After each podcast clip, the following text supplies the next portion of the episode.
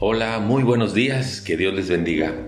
Estamos meditando en el libro del profeta Amós, ahora en el capítulo número 6.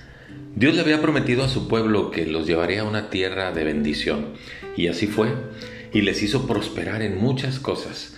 Pero el corazón de su pueblo se había engreído, se había llenado de orgullo y se habían olvidado de quién era Dios. Por ejemplo, en Amós capítulo 6, versículo 4 dice el profeta hablándole al pueblo, ustedes duermen en camas de marfil y reposan sobre sus lechos, comen los corderos del rebaño y los novillos de en medio del engordadero. Luego me brinco al versículo 6, beben vino en tazones y se ungen con los ungüentos más preciosos, pero no se afligen por el quebrantamiento del débil. Dice el versículo 13, ustedes que se alegran en nada y dicen, ¿no hemos adquirido poder con nuestra fuerza? Es increíble cómo la bendición de Dios hizo que el hombre se olvidara de Dios. Y esta fue una advertencia que Dios les había dado antes de tomar la tierra prometida. La advertencia la encontramos en Deuteronomio capítulo 8, versículo 11, y dice, Cuídate de no olvidarte del Señor tu Dios para cumplir sus mandamientos, sus decretos, sus estatutos que yo te ordeno hoy.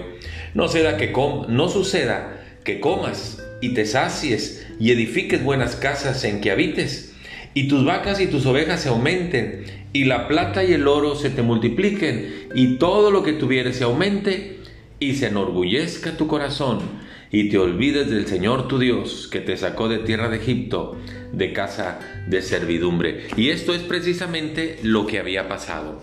El pueblo se había olvidado de Dios, Dios les había bendecido, Dios les había prosperado. Y la advertencia de Dios es, cuídate de no olvidarte de mí cuando tengas todas estas cosas que yo te quiero dar.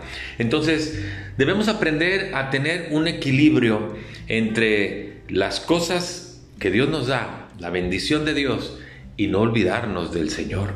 Porque debemos de recordar siempre que Él es el que nos da todas las cosas, dice su palabra, en abundancia y para que las disfrutemos, pero nunca se nos olvide que todo viene de Él. Esto me hace recordar un proverbio, Proverbios capítulo 30, que debería ser una oración nuestra. Dice el versículo 8, no me des pobreza ni riqueza, manténme del pan necesario, no sea que me sacie y te niegue y diga, ¿y quién es Dios? O que siendo pobre tenga que hurtar y blasfeme el nombre de mi Dios. Recordemos que todo lo que tenemos proviene de Dios y la bendición del Señor es la que nos enriquece y no trae tristeza con ella. Muchas gracias, Dios les bendiga, hasta pronto.